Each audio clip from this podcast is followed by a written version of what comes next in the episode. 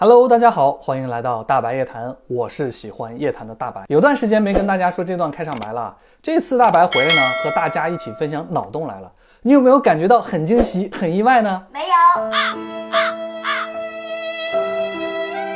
其实呢，大白在这段时间里啊，也是有认真看过小伙伴们的留言的。有些朋友呢，很想念大白，想继续听这些啊有趣的脑洞故事。也有很多朋友呢留言给大白，分享了一些他们的有趣想法。哎，其中最近呢，就有一个朋友问大白：“大白啊，你说那些神秘的古埃及金字塔啊，他们究竟是不是啊人类建造出来的呢？”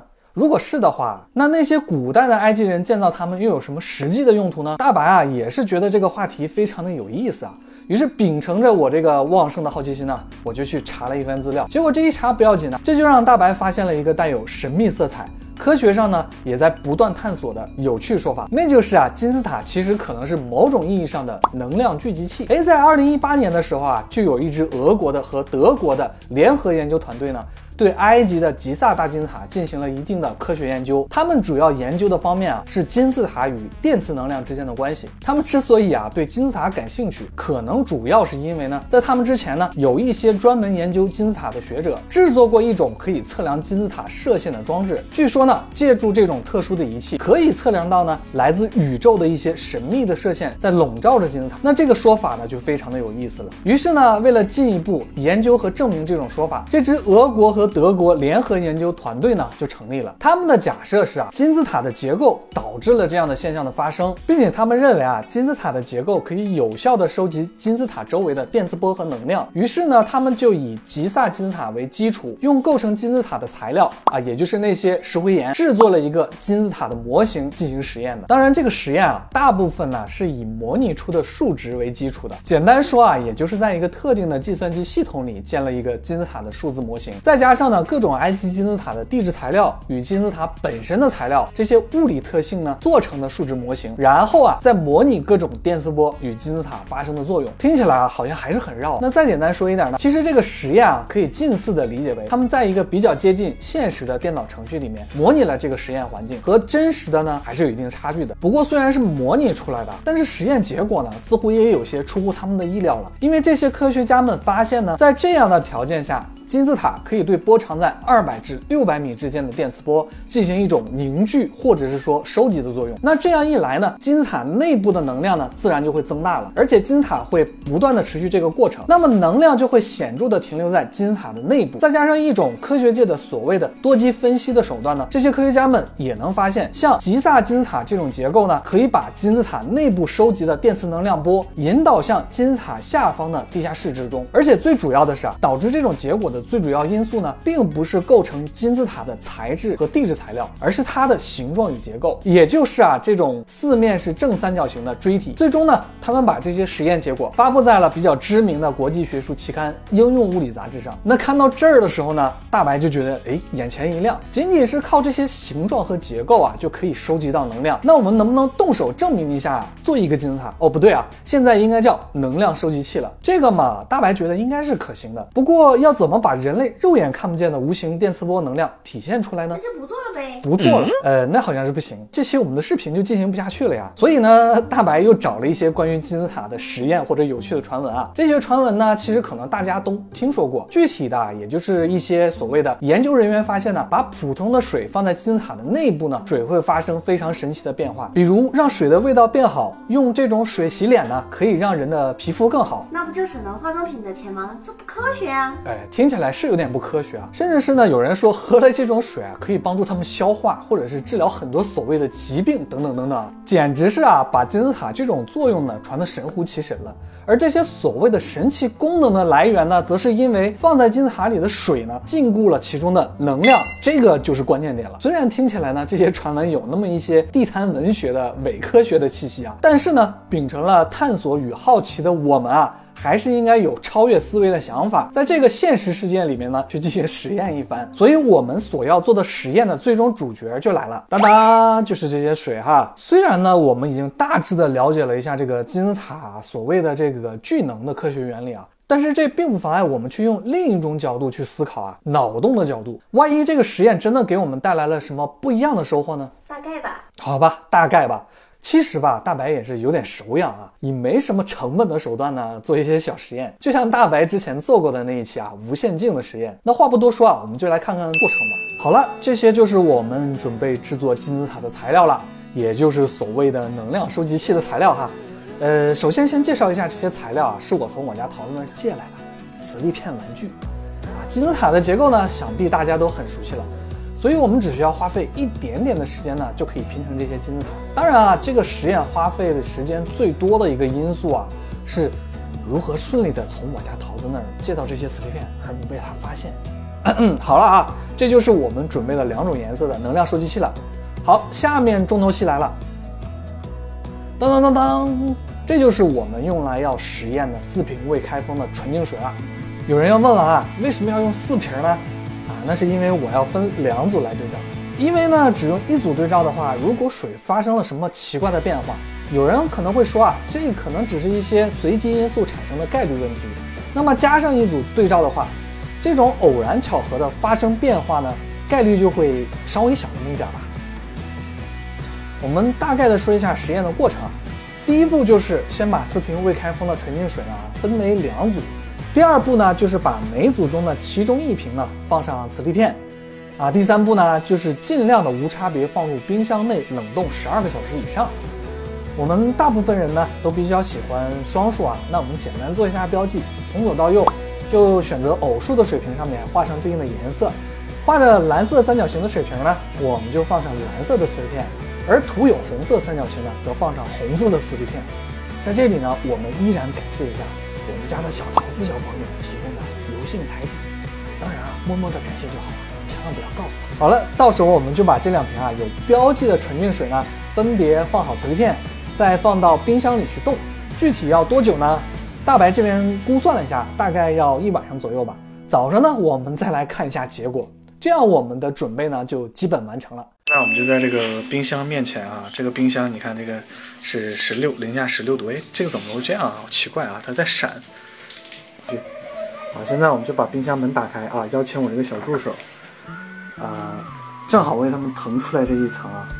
那我们就把这个蓝色的这个直接放到里边去哈。啊，对，然后小助手往里推一下。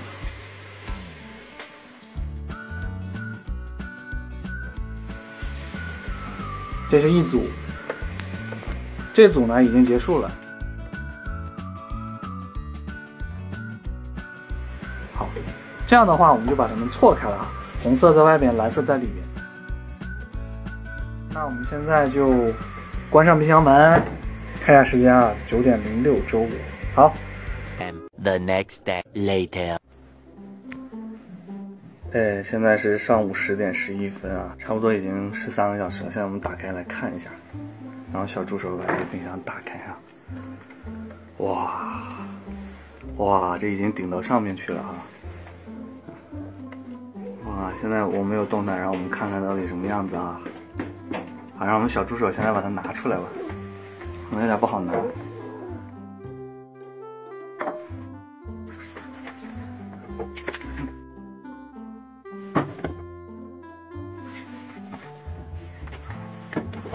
我，现在已经成功拿出来了。我们现在来检验一下。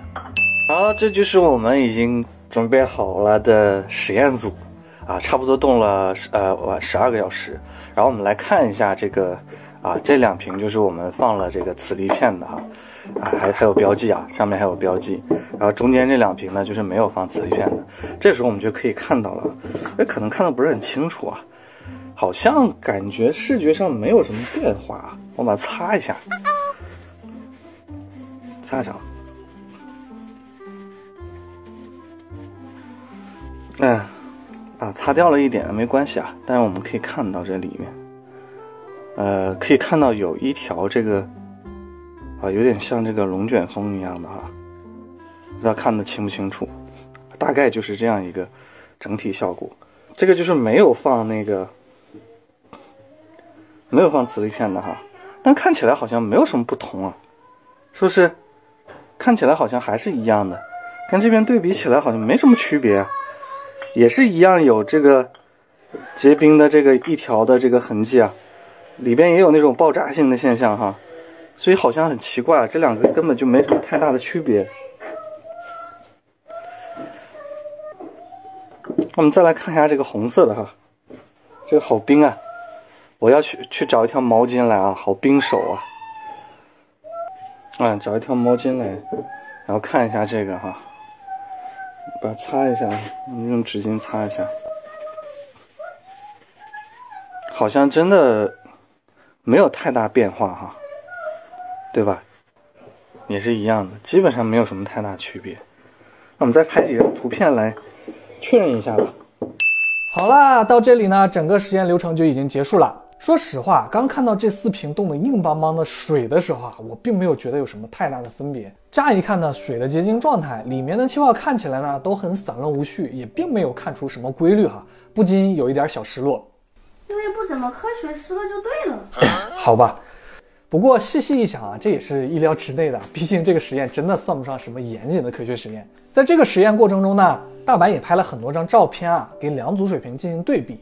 在这个期间呢，我们就看到有一些好像有点不太一样的现象了，就是图中这个样子的，放了磁力片金字塔的水瓶的瓶口部分呢，结晶状态好像要比没有放水瓶的结晶状态更加狂野一些啊，就是这个区域，而且白色的结晶部分呢，都是蔓延向上，靠近水瓶一侧的，整体给人的感觉呢，就像是一道龙卷风的样子啊，直冲向上，而没有放磁力片金字塔的水瓶的白色结晶部分呢。怎么没有那么靠近瓶口？看起来呢，似乎是靠近这个瓶的中间部位了。而且气泡的话呢，也是很散乱的，在最上方，似乎呢好像有像那种炸起的水花一样啊，是分开的。随着后面啊时间推移，冰呢就开始有点融化了，对比开始变得明显起来了。后面呢我就又拍了一些对比的照片啊，可以看到这个是放有磁力片的两瓶水啊，它们上面呢有大量的白色的冰晶，明显是靠着这个塑料瓶的一侧啊。给我个人的直观印象啊，就好像这些白色的部分像是被某种力量给拉上去的，而没有放磁力片的两瓶水呢，看起来好像相对正常一些，而且位置那个白色结晶的位置呢，呃也没有那么高。当然了，这并不排除是我们自身的心理作用，这会让我们呢从看似随机的现象里面找到一些似乎不怎么随机的规律。我们脑洞大开一点啊，暂时假定。这个我们发现的现象呢，有一定概率是因为符合了上面我们提到的啊那些俄罗斯和德国科学家们所说的科学原理的。那么金字塔这种结构呢，真的就可能是所谓的能量聚集器。当然啊，我们的实验呢仅仅是一个趣味的小实验，实验的材料呢也是这种最简单的结构。作为一个脑洞的思想实验呢，大白觉得应该是够了。虽然没什么非常明显的不同寻常的变化吧，但是为了我们拓展脑洞。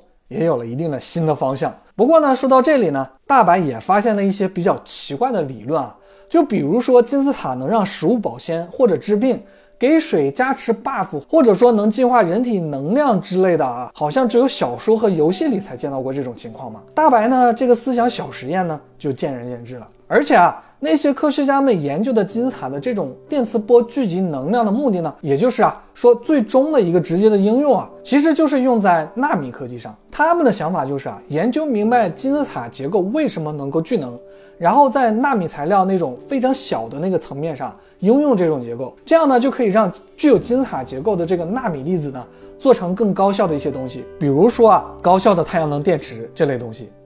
大白看到呢，互联网上啊，有人说用一个金字塔放在额头这个位置啊，或者坐在一个金字塔的形状里面啊，似乎能感应到神奇的宇宙能。那得瘦小一点啊！对对对，像大白这种身材的话，可能坐不进去哈。大白觉得这种似乎就有点奇怪了，能不能接收到宇宙能？大白不敢说。但是如果你要有什么感受的话，那很可能就是你感受到了赤果果的电磁波吧。而且科学家们的验证是啊。像吉萨金字塔这种结构呢，不仅仅能提高金字塔内部的能量，还能够把这些能量引导至金字塔下面的地下室里面。这个地下室里面呢，能量就可能会相对强一些。会不会暖烘烘的？呃，鉴于我们现在这个环境的温度啊，我觉得可能会稍微温度高那么一点吧。啊，开个玩笑哈。所以有人就猜想说，古埃及人是不是知道金字塔有这种聚集能量的作用呢？所以他们才建造金字塔。不过科学家都分析啊。他们认为，四千多年前的那个时代的人啊，应该还不懂什么叫做电磁波，所以古埃及人是出于什么目的建造金字塔的？是巧合呢，还是有意而为之呢？呃，直到今天啊，这个依旧是一个谜。虽然金字塔的谜团很多啊，不过今天呢，我们算是了解到了它其中一个已经算是解开了的谜题，就是能量聚集的问题。虽然我们的实验是非常成功的，对，用了老师视频水还不成功。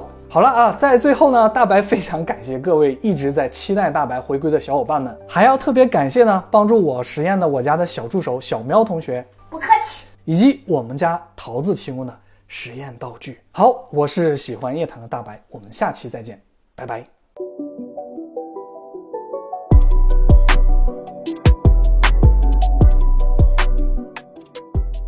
嗯，就是水嘛，没什么。哎，你不要用那个水洗脸啊！